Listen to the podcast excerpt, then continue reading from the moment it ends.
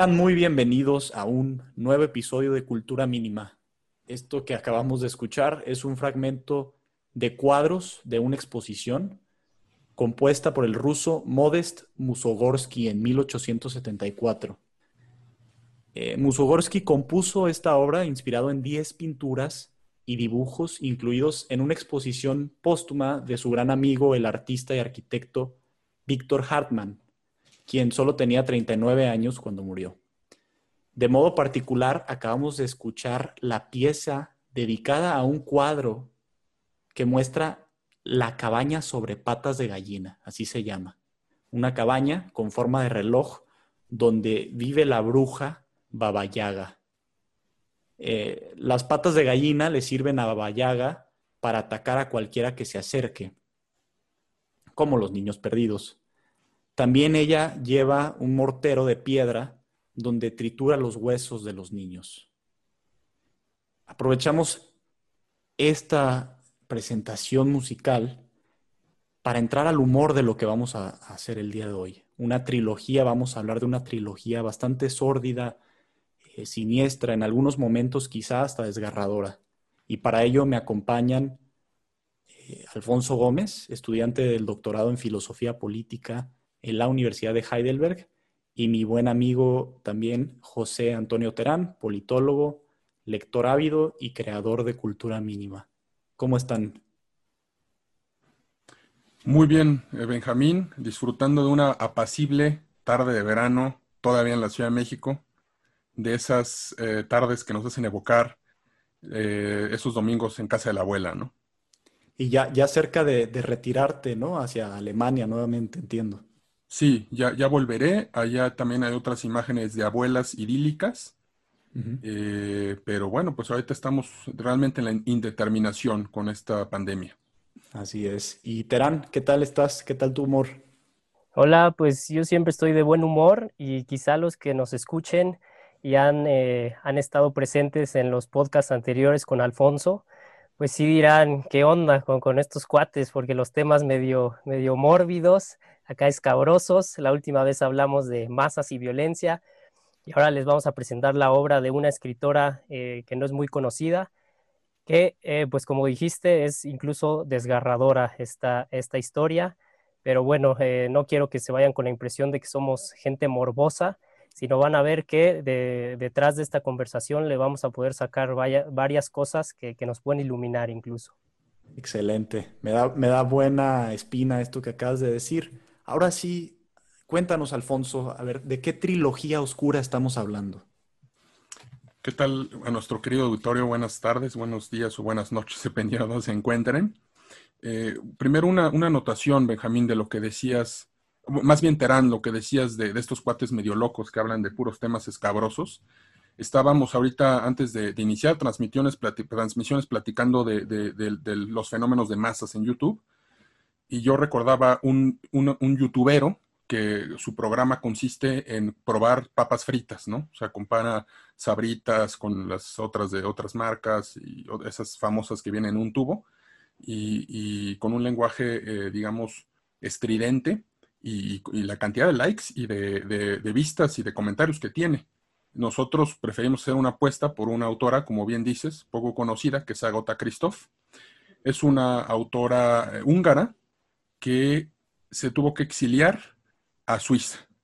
Vivió gran parte de su vida en, Suiza y, tuvo que aprender el idioma francés y escribió en francés.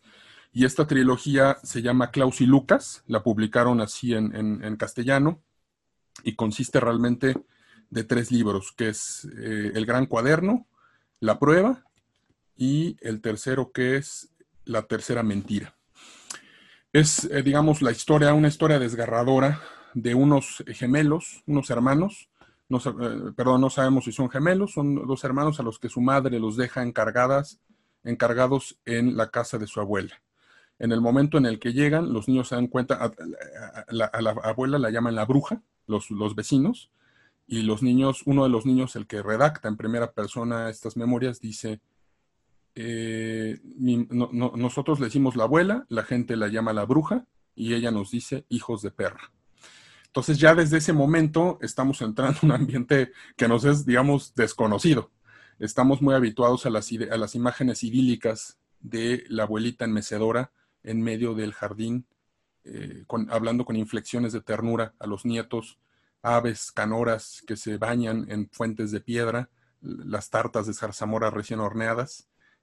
Para resumirlo, Sara García en la tapa de El chocolate mi abuelita. Eso es lo que tenemos por eh, idea de abuela. Y bueno, pues lo que vemos aquí es otra cosa. Vemos una abuela que eh, no lleva ropa interior y que para orinar simplemente abre las piernas en el patio.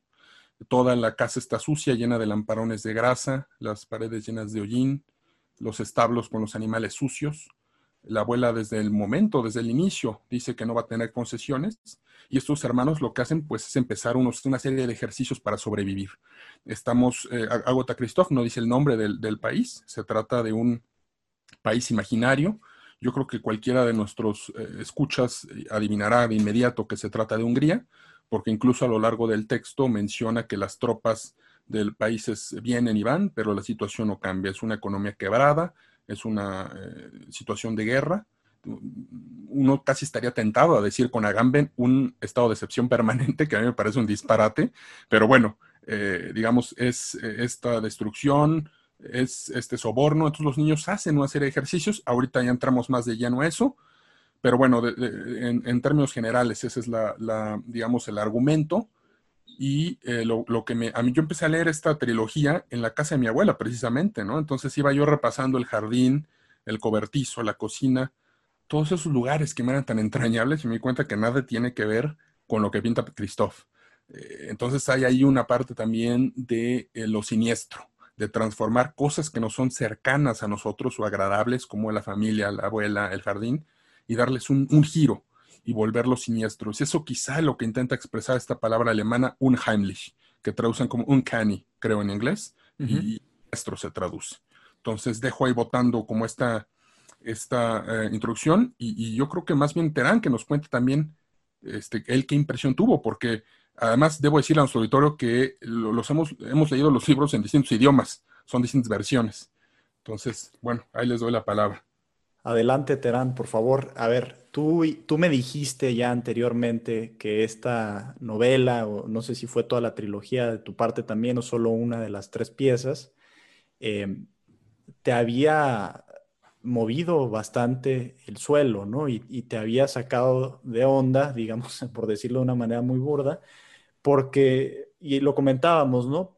Y ya lo, dijo, lo dice Alfonso, no estamos acostumbrados a estas imágenes de una abuela, una abuela maligna. Creo que hay pocas cosas más aterradores que he escuchado yo en mi vida. ¿Cómo te parecieron estas, eh, cómo te pareció este libro y, cómo ves lo que, dice Alfonso, ¿no? Que ahí también yo quisiera en algún momento posterior preguntarle un poquito más acerca de este realismo político que, que, creo que esboza, ahorita mencionando a Gamben, por ejemplo, y cómo esta novela nos puede llevar hacia allá. Entonces, ¿cómo lo ves, Terán? De entrada, pues diría que eh, me impactó. Esta historia es de unas cuantas novelas que me, que me impactaron. La palabra adecuada quizás sería sórdida. Y otro adjetivo que me parece adecuado para describir esta novela, yo nada más leí la, la primera, que es, eh, lo leí en inglés, se llama The Notebook. Lo tradujeron como The Notebook, en francés eh, es Le Grand Cahier, que es como el, el gran cuaderno. Em, cruda, ese sería el, adjetivo eh, en, muchos sentidos. Así como Alfonso eh, escribió en la reseña que eh, la autora no se anda con muchas florituras, no adorna la prosa, simplemente se dedica a describir, a narrar hechos. En ese sentido, resulta totalmente cruda. comparándolo quizá con, el cine, diría que pues es como si, el, el director graba una escena eh, de, algo eh, macabro, un asesinato, alguien que le dispara en la cabeza eh, a alguien más, lo mata y no, no, no le agrega efectos como para llevar a la, gente a, tener emociones de ningún tipo, sino simplemente te lo muestra en una toma desnuda. En ese sentido, la, la historia me parece cruda. Eh, yo pensaba leerles a los que nos están escuchando el, el capitulito, porque la novela está dividida en capítulos muy cortos, máximo de tres páginas. eh, el de la abuela, cuando, cuando los gemelos describen la, primera impresión de esta abuela, que eh, a mí me vino a la mente imágenes como de una película de terror. Un personaje que, como dijo Alfonso, se detiene y orina donde sea, se, emborracha en, la noche, describen cómo se emborracha y empieza a hablar en otro idioma y se va a dormir, nunca se cambia. los, los gemelos describen que la espían durante la noche y, se quita la falda y se quita la blusa y, debajo tiene una falda y, otra blusa. Nunca se quita el, chal o la, especie como de manta que tiene en la cabeza. Entonces es un personaje eh, aterrador y, eso lo describe tan solo en tres páginas eh, sobre la abuela.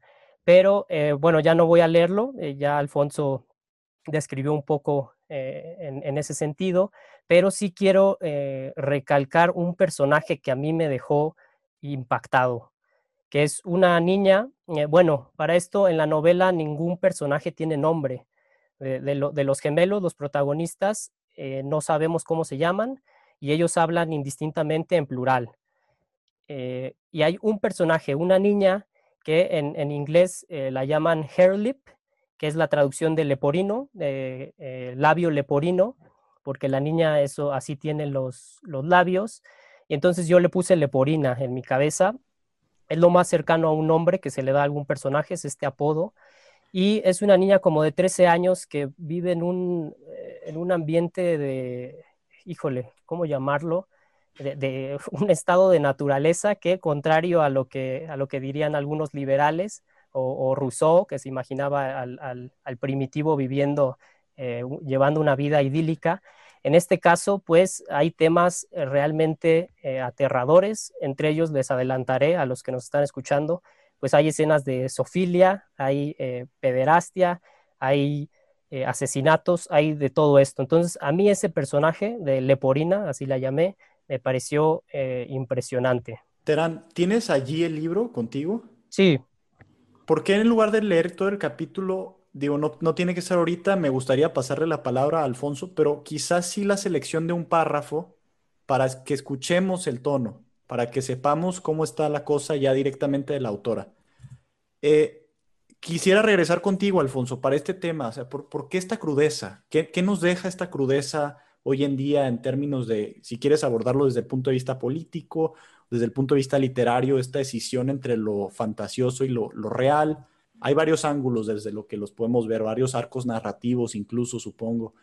Adelante, por donde más se te antoje. Eh, gracias, Benjamín. Eh, gracias, Terán, por creo que eh, toda esta gama de crudezas y de salvajismo que hay condensado en, la novela como un prisma en el que se van, digamos, develando todas estas haces de luz, pero es un, es un, son tonos demasiado oscuros, ¿no? Eh, yo, yo creo que, a ver, vamos, dices bien, literatura, eh, esta idea del doppelganger, ¿no? Del doble, está muy bien trabajado ahí en esa novela. Eh, hay una cuestión histórica incluso. Yo cuando este gran amigo que me recomendó el libro, cuando lo leí, le dije, yo tengo la firme intención de poner este libro, esta trilogía, en el programa de introducción a la ciencia política.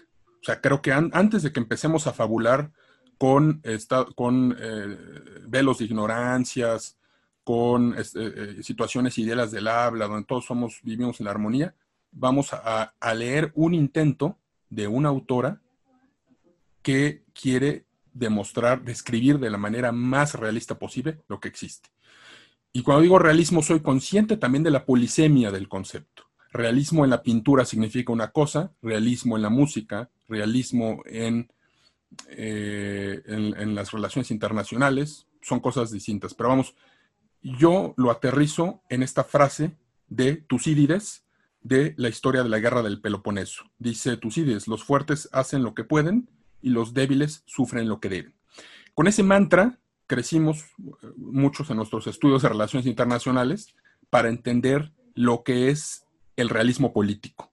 Y este, esta frase viene del, del libro quinto, cuando se intenta ejemplificar el poder de los atenienses sobre los melios. O sea, cuando llegan a negociar, ya hay un, o sea, ¿qué negocias cuando eres la parte débil? ¿Qué negocias cuando te vas a entrevistar con Trump? ¿no? O sea, si tú eres el débil de la relación. Entonces, ahora, el hecho de que seas tú el, débil eh, que vivamos en una especie de, juego de suma cero, donde los poderosos tienen esta, idea, no significa que los débiles vivan para ser humillados. Hay maneras de, extraer eso. Y creo que esta novela lo, ejemplifica muy bien, porque podríamos aquí pasar horas, Benjamín Terán, hablando de, de Hobbes, de Maquiavelo, de Hans Morgenthau, de Raymond Aron, de Carl Schmitt, y hablar de todas estas ideas de que si el hombre es bueno, si es malo, si la esfera de lo político es el conflicto, si es la cooperación, si es la vida nueva. Es decir, no hay una, hay críticas incluso a eso, ¿no? De que si, si Hobbes escribió su libro cuando después en un contexto de guerras en Europa, si Carl Schmitt hizo lo mismo y por eso están como traumados y que realmente el ser humano eh, eh, colabora como en las islas polinesias donde hay un, hay un sistema de, intercambio. En fin, es un debate inagotable, una vez inagotable, pero yo lo revisco una cosa. O sea, Agatha Christoph en su libro parte de una situación dada. Es decir, nosotros eh, son, son dos niños que su mamá los abandona en la casa de la abuela, a la abuela la llaman la bruja, esos niños no pueden cambiar el hecho de que le digan la bruja, tampoco pueden cambiar el, temperamento de la abuela y tampoco pueden cambiar el hecho de que estén en un país intervenido militarmente. O sea, pueden ellos fantasear y, hay una gran beta de literatura que se ocupa de esas fantasías, es decir, a ver, en tu cabeza, niño, escóndete en, un, en, un, en, un, en una recámara y piensa que el mundo es bonito y hay flores y los campos verdes y todos, todos bailamos y, cuando se acabe esta sombra del mal, todos vamos a volver a agarrarnos de las manos y a bailar las canciones de, José Luis Perales, ¿no? Agárrense las manos. Ese podría ser una, una, una, digamos, idea. Pero aquí es lo contrario, o sea, Agatha Christoph no se mete a, decir vamos a cambiar el mundo, esto es así. ¿Qué hacen los niños para sobrevivir? Y, decías, Benjamín, ahorita eh, quiero que Terán nos hable de, esas, de, ese, de ese estilo de, la cara de liebre, pero yo tengo aquí dos frases, dos, dos extractos de, la trilogía que sí me, me, voy a permitir citar, no solo para mostrar el lenguaje de Christoph, sino también el mundo crudo al que se enfrentan estos niños. Las piras negras que habíamos visto desde arriba son cadáveres carbonizados. Algunos han ardido bien, solo quedan los huesos. Otros apenas están ennegrecidos. Hay muchos, grandes y pequeños, adultos y niños. Pensamos que primero los han matado y después los han amontonado y les han echado gasolina para prenderles fuego. Esa es una, una de las citas. Luego hay otra que me gusta mucho porque es cuando narran la parte cuando muere su madre, porque después regresa su madre a visitarlos. Yo con estas citas, desde luego, intento no alterar el disfrute de la lectura a nuestro público. Les prometo que estas citas no alteran en nada el, argumento, o sea, van a poder disfrutarlo igual, pero que les sirva como anzuelo. Miramos a nuestra madre, los intestinos se le salen del vientre, está toda roja, el bebé también. La cabeza de nuestra madre cuelga encima del hoyo que ha hecho el obús. Todavía tiene los ojos abiertos y mojados de lágrimas. La abuela dice, id a buscar la pala. Ponemos una manta en el fondo del hoyo y colocamos encima a nuestra madre. Sigue llevando al bebé apretado contra el pecho. La tapamos con otra manta y después llenamos el agujero de tierra. Cuando nuestra prima vuelve a la ciudad, pregunta, ¿ha pasado algo? Nosotros decimos, sí, un obús ha hecho un agujero en el jardín. Wow. Ok, bueno, entonces, eh, a ver, quiero, no, no, obviamente sin la intención de diluir, pero quiero sí retomar ciertos hilos de lo, de lo mucho que nos has, has dicho, Alfonso. Entonces, realismo, esta crudeza eh, responde a cierto realismo. La vida eh, no es, lo sabemos bien, eh, este mundo de caramelo. Hay, hay, cosas críticas, hay cosas terribles. La mencionábamos muy bien en, en el episodio anterior de Masa y Poder y esta autora a través de la literatura se mete quizá a las fibras más sensibles del ser humano, retratando a niños, niños que siempre eh, se equiparan con el, también el tema de la inocencia, el tema de la imaginación, con eh, esta figura tenebrosa, aparte no solamente encarnada en una abuela anciana, sino podríamos hablar incluso de, un, de una vejez societal, por decirlo de una manera, ¿no? Una vejez esparcida en esta sociedad eh, que está metida en una guerra. Eh, Terán, ¿qué, ¿qué agregas a esto que acaba de decir Alfonso? Tocó un montón de temas, Alfonso, por ahí. E incluso veo una oportunidad para responder a una pregunta que me hizo en el podcast de Nut Hamsun ya hace unas semanas. Eh, él me pidió que comparara eh, a, los personajes de la obra de Nut Hamsun con eh, la de otros escritores como Kafka o Dostoyevsky. Y ahorita que estaba mencionando incluso este tema de incorporar obras artísticas, en este caso esta novela de Christoph, al currículum o al, plan de estudios de, ciencia política, de teoría política, pues me recordó que yo cuando estudié la carrera que pues como ya, ya lo saben y lo repito siempre, nunca me gustó, quizá por el perfil eh, muy cuantitativo y todo esto del rational choice. A mí me, siempre me ha interesado más eh, la teoría política y, el, aspecto pues, pues más realista, como estamos diciendo. Eh, yo, soy fan de, de Kafka, de este escritor checo que escribía en alemán, y él tiene varios cuentos, textos muy breves, en los que para mí demuestra con esas historias mucho más de lo que pueden hacer todos los grandes teóricos eh, contemporáneos con eh, todos estos tratados y, sus ensayos y sus textos eh, filosóficos o de teoría. Para mí, Kafka en unos cuentos demuestra mucho más y eso hace esta novela. con esta historia de, los niños y, la circunstancia que están en un pueblo en la frontera con varios países, en la situación de guerra, te está diciendo mucho más que lo que podrían hacer todos los grandes intelectuales. Eh, yo encontré una relación entre la, forma en la que narra o, en la que se comportan los personajes con los personajes de Kafka. ¿no? Muchos conocen eh, la historia de, la metamorfosis, en la que de repente despierta el protagonista y es un escarabajo gigante ¿Y qué pasa? No vemos que él se esté preguntando muchas cosas. Eh, no, hay, no hay dilemas existenciales tanto, sino simplemente qué hacer. son páginas enteras de, la metamorfosis en la que el protagonista eh, está intentando voltearse, porque es un escarabajo gigante, se intenta voltear. Eh, por otro lado está el del proceso, Joseph K., que también despierta un día y, em, y está siendo enjuiciado. Y otra vez no se pregunta nada, sino simplemente se va eh, desarrollando en esta circunstancia terrible. Creo que en ese sentido eh, lo podemos equiparar a, un realismo político, eh, estas, estas obras de arte. Ahora, no sé si ya llegó el momento, yo tenía preparado hablar de Wittgenstein desde el podcast pasado y no me dejaron, la conversación se fue por otros lados, pero yo encontré muchas cosas eh, muy, muy parecidas al, pensamiento de Wittgenstein en esta novela, más allá de que también Alfonso eh, explícitamente me hizo, eh, me dirigió un poco, me dijo, oye, cuando hablemos de Christoph, pues, ¿por qué no hablas tú de Wittgenstein? Ahí les van las, las semejanzas que, he encontrado, ¿sí? Llegó el momento. Oye, de todas maneras, Terán, en algún momento sí quiero que tú selecciones algo de lo que más te pareció impactante de la novela y lo leas. Tú decides cuándo, nada más en algún momento. Ya con las citas que nos da también Alfonso nos damos una idea muy clara, pero quiero ver cuál fue la que te saltó a ti en lo particular. Y aparte, aviéntate lo de, lo de Wittgenstein y ahorita vamos a, preguntarle algunas otras cositas a Alfonso. Adelante. Eh, oye, este, antes de que, de que, nos metamos ya directo a, a Wittgenstein, Benjamín y Terán, eh, pero antes de que se me olvide, porque creo que ya vamos, cuando entremos a los linderos del lenguaje vamos a pasar a otro tema. Eh, yo, ahorita recordé esta, no sé si recuerdan esta artista mexicana eh, de, los, de las telenovelas que se llama Dana Paola. Tenía una canción, una canción del mundo de caramelo, ¿no?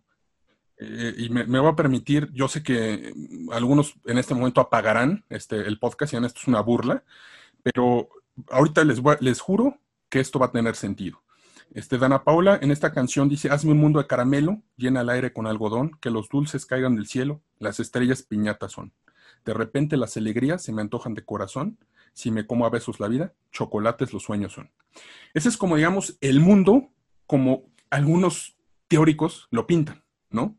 Eh, ahora, yo en Christoph, y permítanme ser muy insistente en eso, eh, cuando, cuando estamos hablando de unos niños que descubren esas piras de cadáveres, cuando estamos hablando de unos niños que van caminando por la calle y se encuentran a soldados con un uniforme, con el otro da igual, porque todos violan a las mujeres, porque todos son borrachos, porque todos destruyen las tiendas donde estos niños compraban sus crayolas, sus lápices para escribir.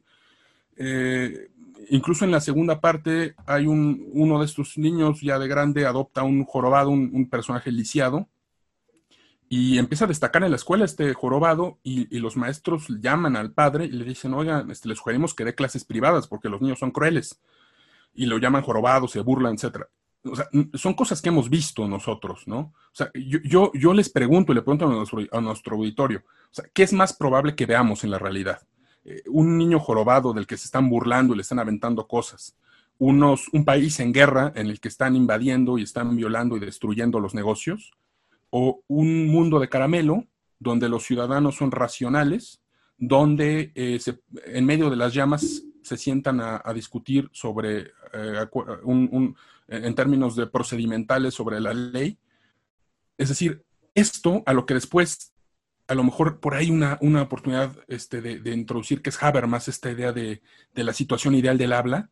Hay una trampa en estos modelos que nos hablan de ciudadanos perfectamente racionales, de leyes procedimentales, de constituciones libres de ideologías, y esa trampa es que parten de un orden ya establecido, un orden concreto. E, esto también tiene que ver con este afán de crear teorías sin respetar el contexto en el que estamos viviendo. O sea, el contexto, y tú lo sabes, Benjamín, hace unas semanas estamos indignados de este juez que, mataban en, en, Colima. O sea, nuestra realidad en México. O sea, es la realidad la misma de la tierra caliente en Michoacán, que la del norte de México, que la de Oaxaca, donde en la costa hay robo de, huevos de tortuga, o donde hay tráfico de, amapola, o donde hay eh, este, tráfico de piezas arqueológicas en el sur, o tráfico de migrantes.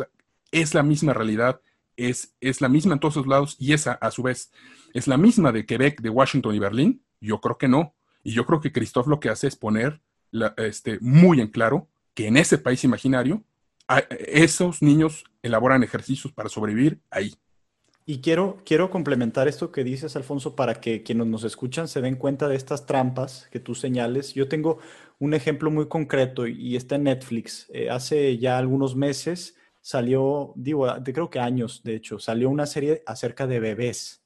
Y es una serie en donde no solamente se está narrando la parte complejísima que tiene el ser humano del desarrollo en sus primeros meses de vida, etcétera, sino que también están haciendo un argumento para probar la bondad inherente, y esto lo digo entre comillas, ¿no? de los bebés, ¿no? Y, se, y, ponen distintas instancias en donde se ve cómo cooperan, donde si tú le das una pelota de cierto color y le regresas otra y le sonríes, él también coopera, etc. Entonces vemos todo esto, digamos, va en un contexto que parece inofensivo para alguien que lo empieza a ver por primera vez, y que sin cuestionarlo, a lo mejor podemos asumir la idea de que el ser humano es bueno y ya, ¿no? El ser humano eh, eh, por naturaleza es bueno y la sociedad lo corrompe.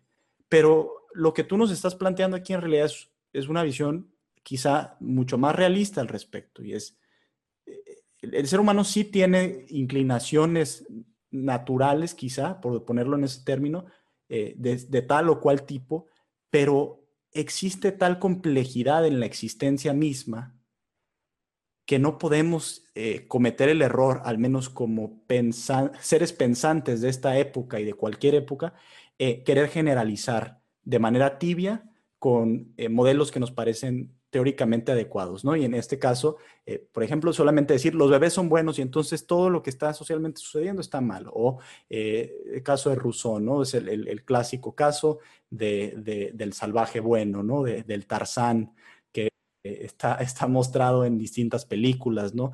En, fin, yo quisiera nada más dejar esa anotación allí antes de ya entrar a lo del lenguaje. Ahora sí, Terán, con todo el placer del mundo, eh, dinos qué, por qué nos importa esto de, del buen Ludwig.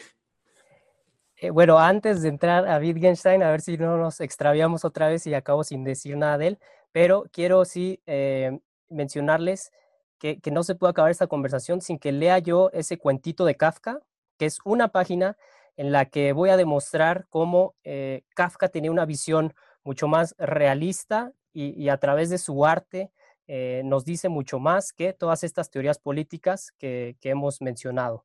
¿okay? Entonces, no, me dejen ir sin leer ese cuento, pero bueno, pasamos a, eh, a Wittgenstein.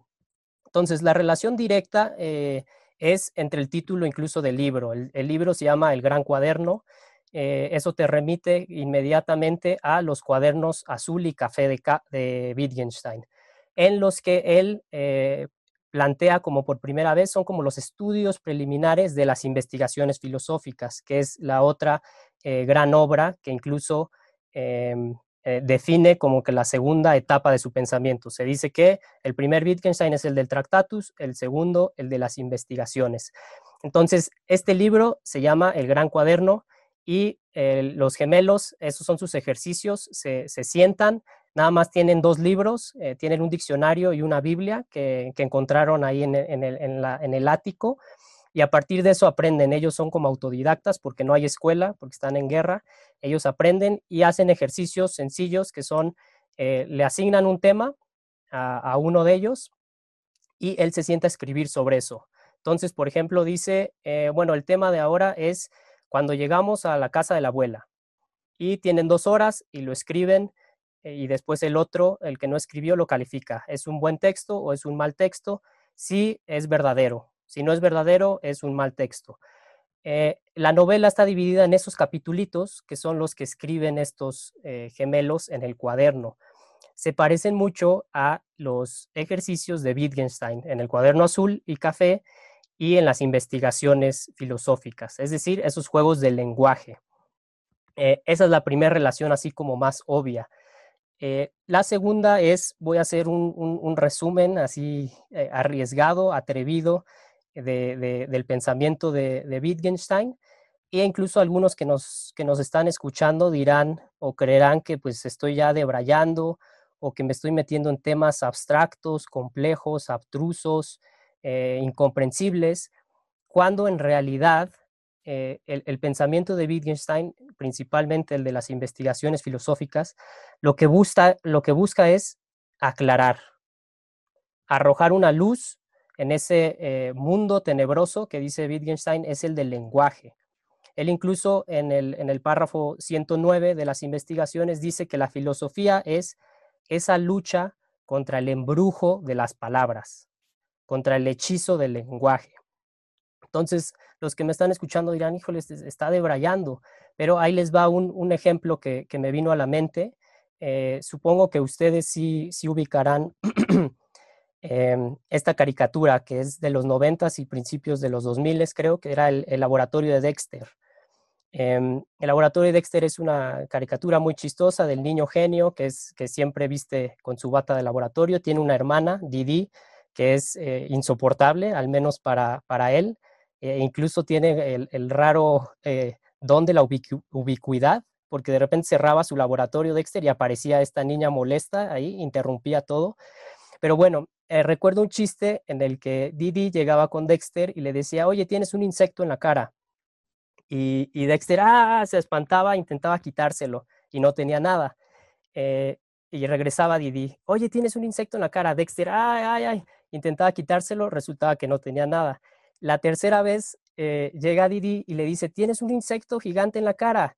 Y Dexter dice, no, no te creo. Y, cambian la toma a Dexter y tiene un escarabajo del tamaño de, su cuerpo. Eh, creo que eso es, es un poco eh, lo que sucede, diría Wittgenstein, con la filosofía y, que vemos que es este, este hechizo de las teorías que, de fantasía que hemos estado diciendo. Estamos tan mal acostumbrados a usar el lenguaje como con estas, eh, estos embrujos, a perdernos en, fantasías, que de repente ya no reconocemos las cosas que están eh, frente a nosotros, las cosas más claras. Es un escarabajo gigante. Entonces, ya que me justifico con, esa historia, voy a ahondar un poco en el pensamiento de Wittgenstein. Tres cosas son eh, esenciales cuando, cuando hablamos del segundo Wittgenstein. uno es este concepto de representación perspicua que suena horrible. O sea, yo lo sé, suena terrible, que es una representación perspicua. El alemán nos puede arrojar un poco de luz. En alemán es übersichtliche Darstellung. Darstellung es representación. Es, eh, la palabra tiene eh, dos elementos, entre ellos el verbo stellen, que es poner ahí, presentar. Eh, por eso, eso es Darstellung, una representación de alguna manera. Y Übersichtliche tiene también dos raíces, que es über, que es sobre, es decir, como una mirada que lo, lo abarca todo, y Sichtliche tiene que ver con la vista. Entonces, algunos traducen este concepto, la, versión que tengo yo de hecho de la UNAM, lo traduce como eh, representación sinóptica, es decir, que resume todo, que tú de un trancazo puedes ver algo, ¿no? En ese sentido, perspicuo o conspicuo, que es claro. Entonces, ese eh, concepto es eh, fundamental en el pensamiento de Wittgenstein. Busca representaciones claras, no busca estas confusiones, estas explicaciones que, quién sabe de dónde se saca la gente. Dos, describir. Él dice, mi filosofía no va a buscar explicaciones. Si tú agarras un fenómeno y, quieres convertir ese algo en algo más, estás mal, estás explicando, ya no estás haciendo filosofía. ¿Cómo lo vemos eso? Eh, la obra de Kafka, por ejemplo, muchos lo interpretan psicoanalíticamente. Eh, ah, sí, es porque tenía problemas con su papá y esto. Alguien podría, eh, por ejemplo, el amor. Eh, aquí viene una anécdota chistosa. Recuerdo que en la prepa, un, amigo, estábamos discutiendo sobre el amor y él dijo, es que el amor es solo una reacción química. Vemos que eso es muy común.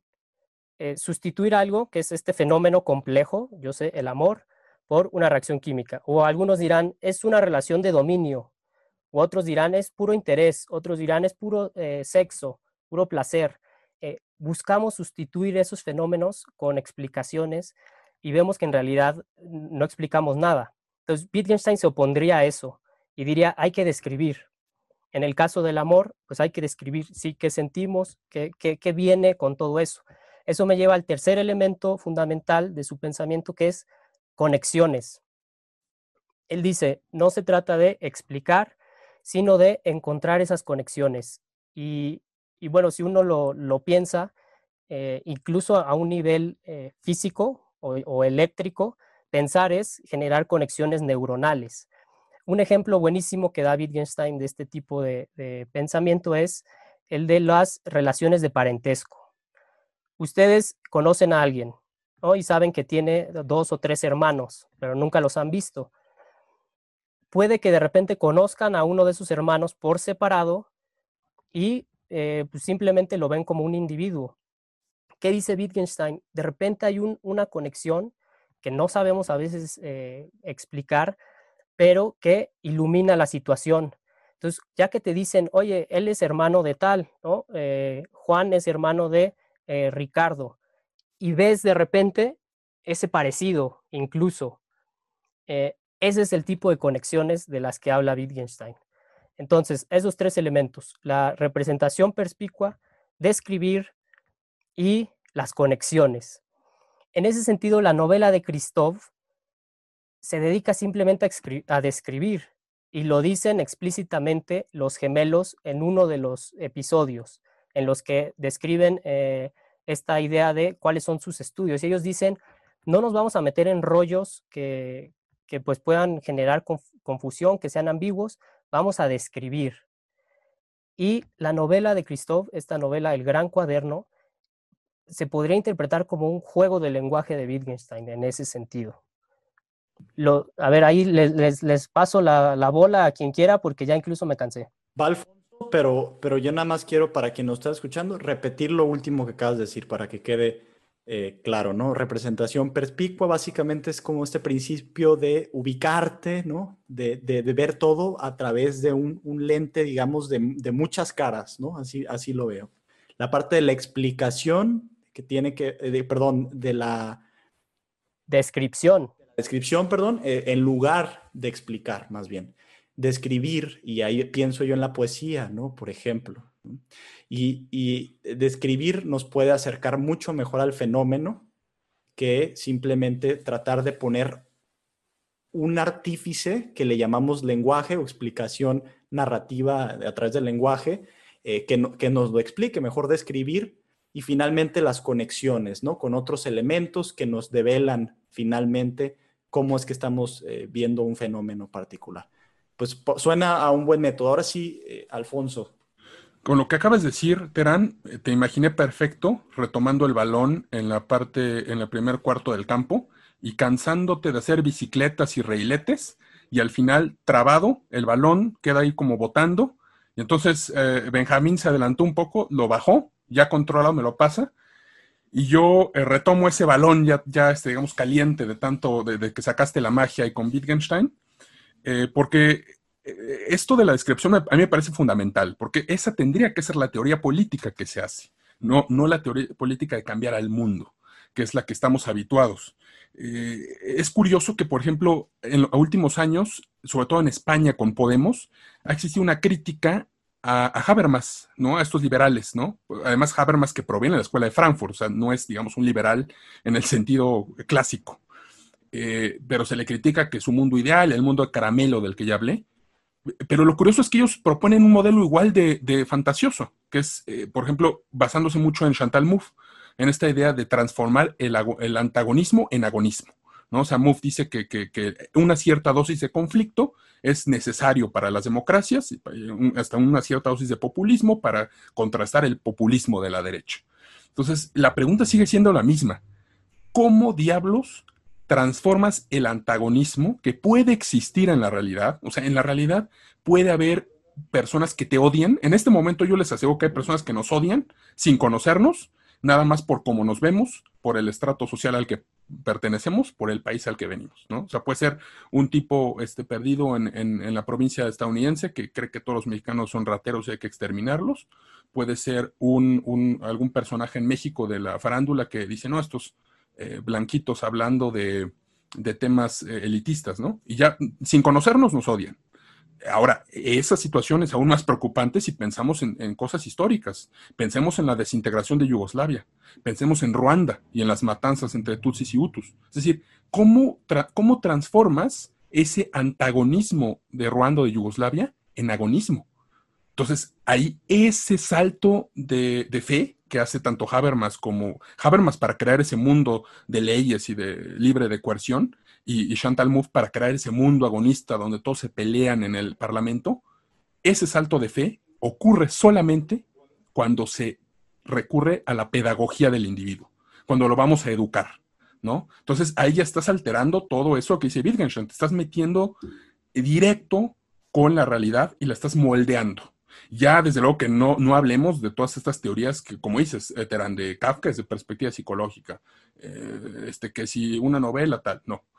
Ahora, este mundo realista eh, no tiene que ser necesariamente oscuro, macabro, siniestro, eh, desalentador. Y para prueba es que eh, incluso en este mundo de los gemelos hay espacio para el erotismo. Y vean qué maravilla.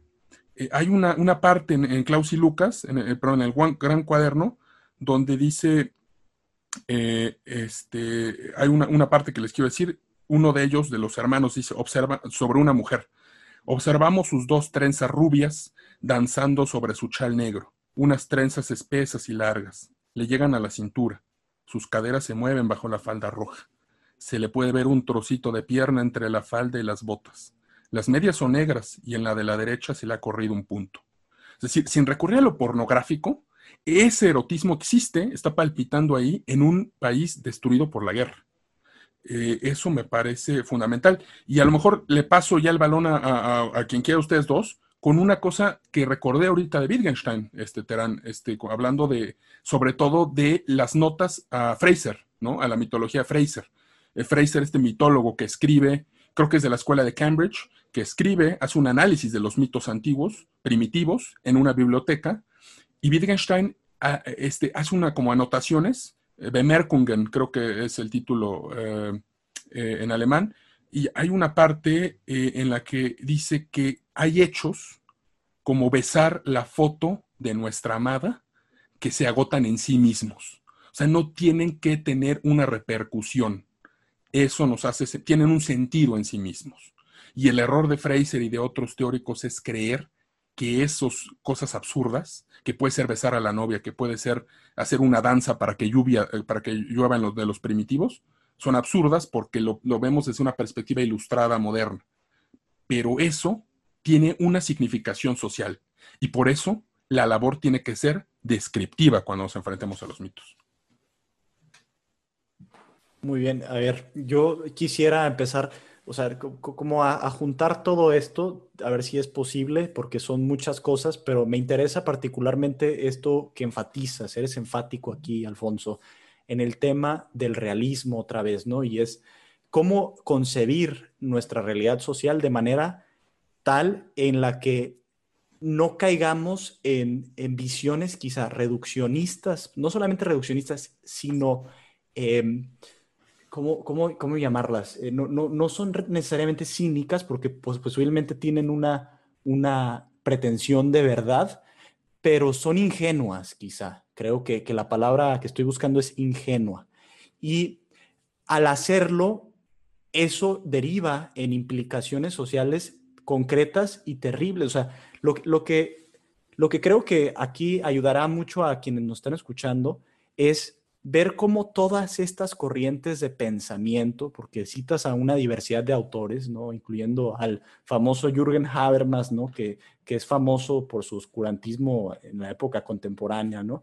Eh, mucha gente dirá, bueno, ¿y a mí o sea, como que, ¿qué me, me, importa, no? ¿Qué me puede importar realmente esta discusión? Y creo que es lo que, lo que yo estoy tratando de hacer con esta especie de síntesis, es, te importa y te debe importar mucho porque gran cantidad de las decisiones que tomamos como sociedad derivan, aunque no se le pueda rastrear muchas veces de manera muy clara, de teorías, de discusiones académicas, de lo que postulan ciertos estudiosos, eh, a veces que ya están muertos también, ¿no? Y así nos vamos guiando como sociedad. Y las políticas públicas que ves y el fracaso de la guerra contra el narco, por, por poner eso en, esa terminología que se concibió a través de, escuchaba yo, y aquí voy a meterme a algo muy contemporáneo, ¿no? al, tal cual al expresidente Felipe Calderón explicando una justificación de la guerra contra el narco utilizando microeconomía y hablando de la, teoría de, un premio Nobel, en donde expresaba eh, el comportamiento del crimen, etc. Vean, o sea, cómo una visión académica deriva en una decisión de política pública que deriva a su vez en algo que está pasando en la calle en la que vives, Y creo que, digamos, esa es la arqueología a lo mejor muy sencilla, muy pedagógica que estoy haciendo para que quienes nos escuchan entiendan el sentido de todo esto y por qué entonces hay que reivindicar la literatura y ella puede explicarnos de una manera mucho más nítida, mucho más profunda la realidad en la que vivimos y eso nos convierte, y a lo mejor ahí te quiero yo dar el balón, Terán, sé que vas a decir algo distinto a lo que te voy a preguntar, pero eso nos convierte quizá en seres más peligrosos, ¿no? Y al mismo tiempo con la, con la posibilidad de hacer bienestar mayor incluso en la sociedad. ¿no? Eh, ¿Por qué? Porque entendemos la complejidad de este realismo y podemos vivirlo de una manera quizá mucho más intensa a través de la literatura y a través de muchas otras cosas. ¿Cómo ves todo esto? Eh, en el fondo de, esta discusión creo que va por ahí. O sea, por un lado hemos dicho realismo político en cuestión de teoría, pero eh, a lo que queremos llevar a la gente que nos está escuchando es a, mostrarles cómo a través del arte, particularmente de literatura, se puede eh, iluminar y se puede entender eh, la situación concreta que todos vivimos. Y por eso les voy a leer el, cuento de Kafka. Eh, para ello quiero primero hacerle un resumen porque no, no todos conocen de lo que voy a hablar, de, un, teórico político que se considera así como uno de los más importantes del siglo XX, que es John Rawls. Y, tal vez así también eh, se darán una idea de, estas discusiones eh, absurdas, ridículas, ingenuas, como dijiste Benjamín, que se llevan a cabo en la academia. Y esto pues es un, llamado de atención o una bofetada incluso a nosotros, que somos politólogos, tú y yo, Benjamín, y, Alfonso internacionalista, pero de, pues viene de una escuela eh, en particular. bueno, John Rawls tiene, una, tiene un libro que se llama Teoría de la Justicia, creo que sí, Teoría de la Justicia, em, en la que vemos ecos o, no sabemos ya si él fue el que provocó esto o, o es la sociedad la que se ve reflejada en su obra, pero vemos algo con lo que mucha gente eh, estaría de acuerdo. Eh, él se mete en, temas de igualdad. Entonces, nos, da como un ejercicio mental muy sencillo para él y, que, la gente en la academia es como, ah, wow, así se, deslumbran, que se llama el velo de la ignorancia. Entonces, él, dice, él parte eh, de la situación concreta que es, hay desigualdad, ¿ok? De eso todos estamos de acuerdo, puede haber desigualdad a, mayor o menor medida. Y él dice, a ver, imaginemos que tenemos como la oportunidad de eh, e, echar a andar la sociedad de cero, que muchos de, entrada dicen, ahí ya estás mal, o sea, si de entrada te estás construyendo tu teoría a partir de esa situación hipotética, eh, que si fuéramos como seres humanos eh, neutros, pues ya está mal. Pero bueno, eh, hagámosle caso, sí, vamos a hacer tu ejercicio. Entonces él dice, imaginemos que va a ser como una especie de lotería en la que se le asigna a la gente eh, algo, o un recurso, llamémoslo si quieren eh, economía, dinero en, la, en, la, sociedad. Entonces ese es el velo de ignorancia, él dice, pongámonoslo y construyamos una sociedad a partir de ese ejercicio. ¿Cómo la, cómo la plantearíamos? ¿De acuerdo? Entonces, eso es lo que yo eh, pasé un semestre de, mi carrera en una eh, materia de universidad viendo esto. O sea, para que se hagan una idea, en, una escuela de la que salen, eh, quizá en este sexenio menos, pero han salido muchos de los altos funcionarios del país. Entonces, relacionándolo con lo que comentaste, Benjamín, estas teorías no son inocuas. La gente las aplica en la vida real. Eh, eh, Alfonso comentó por ahí Podemos, ese partido que, pues no, bueno, no quiero ahondar mucho, pero eh, digamos que son muchos de estos sujetos que viven en el mundo de caramelo. entonces, ese es el velo de la ignorancia. Él dice que si, si nos lo ponemos frente a los ojos, construiremos una sociedad muy igualitaria, dice John Rawls. Ahora ahí les va una paginita de un cuento de Kafka que se llama Comunidad. En realidad este no es el título que él le puso, eh, pero eh, los editores, porque estos cuentos no se publicaron en vida de Kafka, le pusieron algunos títulos. Se llama Comunidad. Ahí les va. Pongámonos el velo de ignorancia. Somos cinco amigos. Hemos salido uno detrás del otro de una casa. El primero salió y se colocó junto a la puerta. Luego salió el segundo, o mejor, se deslizó tan ligero como una bolita de mercurio y se situó fuera de la puerta y no muy lejos del primero. Luego salió el tercero, el cuarto y por último el quinto. Al final formábamos una fila. La gente se fijó en nosotros, nos señalaron y dijeron, los cinco acaban de salir de esa casa. Desde aquella vez vivimos juntos. Sería una vida pacífica si no se ingiriera continuamente un sexto. No nos hace nada, pero nos molesta, lo que es suficiente.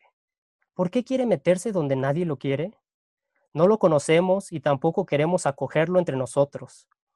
Si bien es cierto que nosotros cinco tampoco nos conocíamos con anterioridad, y si se quiere tampoco ahora, lo que es posible y tolerado entre cinco, no es posible ni tolerado en relación con un sexto.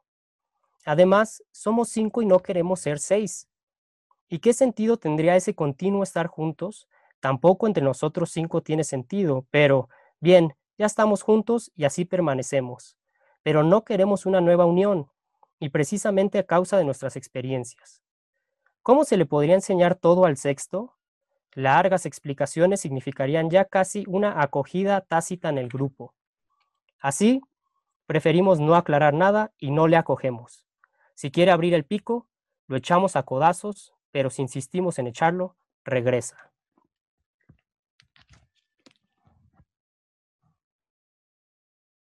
Eso es en una paginita eh, y unos cuantos renglones más.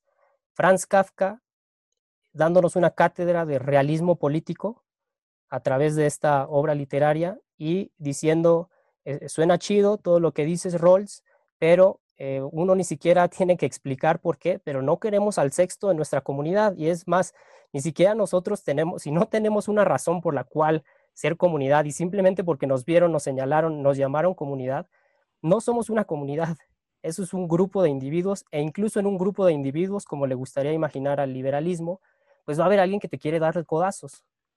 Claro. Claro, y, esto, esta idea también se me viene a la mente, que es la de cómo el, comportamiento, por llamarlo de alguna manera, de tribalismo, eh, esta, esta unión entre tribus, etcétera, eh, precede, ¿no? Precede eh, o se antepone incluso yo creo que a la noción misma de individuo. Es una, noción de, de, individuo que permea y que prepondera en nuestra sociedad actual, pero somos antes miembros de la tribu que individuos mismos. Es algo que creo que no se ve en el debate contemporáneo. O, eh, digo, se, se refleja evidentemente en redes sociales y en Twitter y todo esto, pero, pero no está ese realismo, pues no está esa, esa conciencia de que ahí está ese comportamiento de darle de codazos a alguien más. ¿Cómo cerramos esta conversación, Alfonso? ¿Qué ves? Bueno, pues sí, este Benjamín, eh, creo que va a ser el tiempo de que anudemos los cabos sueltos. El, ah, cuento de Kafka, Terán, me recordó estos eh, estudiantes de, de náhuatl de algunas universidades privadas que van a los pueblos a enseñarles náhuatl a personas que se comunican en español para hablar con Dios, ¿no?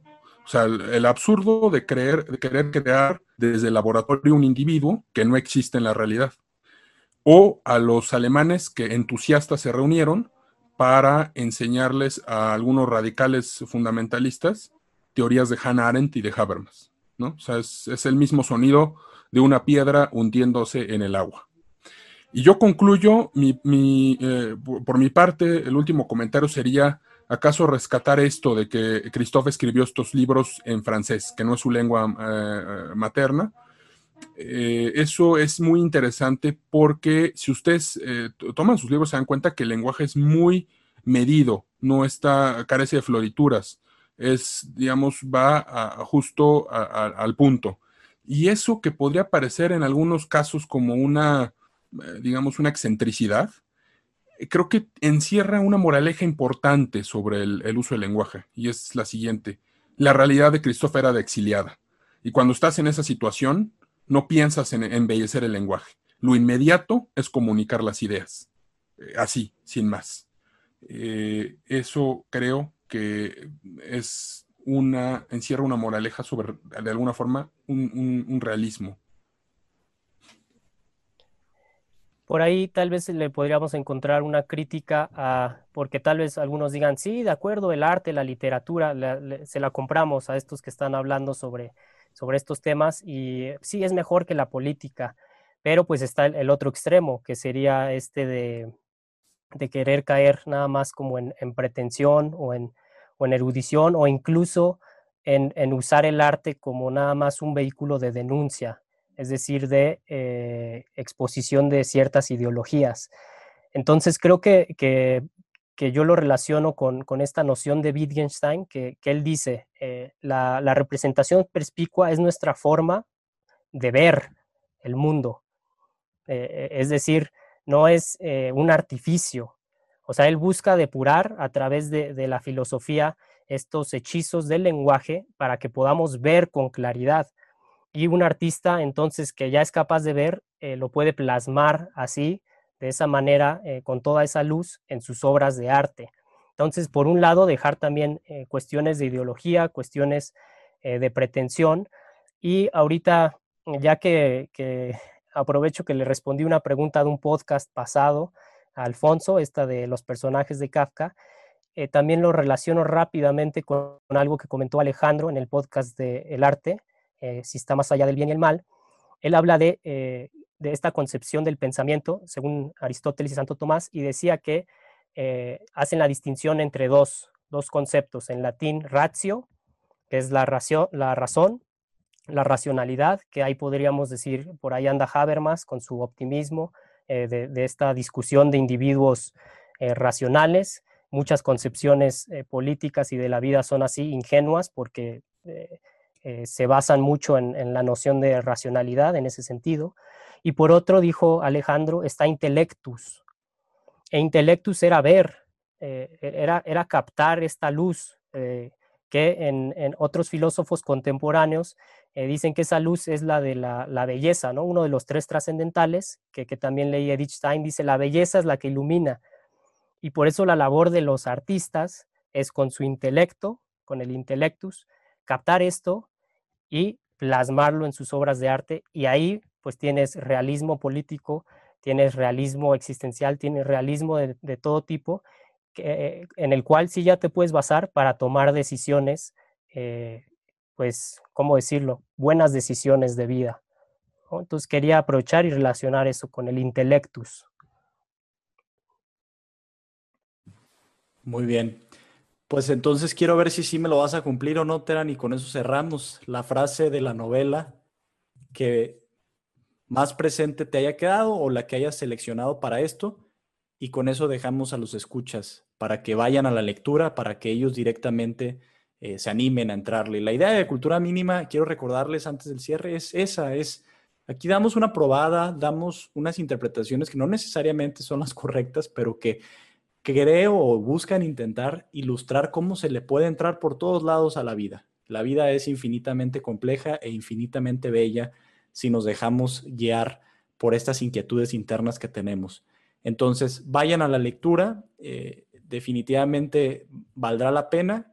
Ahora les dejo la cita de Terán. Y antes de todo, pues me despido también de Alfonso. Bueno, muchas gracias por todo, un placer y también estoy, eh, ya que estamos en, esta, en este momento de cumplir promesas, estoy expectante ante, ante la cita de Terán. Perfecto. Adelante, Terán. Tenía preparada la cita de, la abuela porque lo traduje, yo lo estoy leyendo en inglés, pero aprovecho, también tenía preparado eh, un ejemplo que, que, yo iba a vincular con, con esta idea de Wittgenstein y de las representaciones perspicuas pero es un pasaje que a mí me parece eh, extraordinario. Entonces, les, repito, la novela está dividida en capitulitos en las que muchas veces eran los ejercicios que se planteaban los niños, los gemelos. Entonces decían ejercicio de crueldad y mataban animales para desarrollar eso, ejercicio de, eh, de ser ciego y sordo. Entonces uno era ciego, el otro sordo y practicaban así muchas cosas. Hay un capítulo que es el ejercicio de mendigar y eh, los niños en, el capítulo sobre los estudios dicen, vamos a describir, no vamos a hablar sobre sentimientos. Y les quiero dar un ejemplo de cómo se puede hablar de sentimientos y a otro nivel, sin caer en sentimentalismo, en ningún tipo de pretensión. Entonces los niños hacen el ejercicio de mendigar. Se van a la ciudad y empiezan, se van descalzos, así en, en harapos, y empiezan a pedir, bueno, extienden la mano. Algunos le dan dinero, eh, una señora llega y los acaricia en, el cabello, de repente llega una anciana y les dice, eh, eh, ¿ustedes qué? nada más están estafando. Y ellos dicen, sí, estamos haciendo un ejercicio. Y en su camino de regreso a la casa, bueno, la señora se va y le dice, les dice, hooligans, sucios, son unos, unos impertinentes. Lo estoy traduciendo, entonces tal vez va a perder su punch, pero ahí les va. En su camino a casa, los gemelos eh, avientan las manzanas que les regalaron, se deshacen de las galletas, se deshacen del chocolate, de las monedas, las avientan en el pasto alto que está a un lado del camino. Pero dice este narrador, que no sabemos quién es en específico, es, son los dos gemelos. Es imposible deshacerse de la caricia en el cabello. Esa caricia que le dio una de las señoras. Los esperamos en el próximo episodio. Muchas gracias.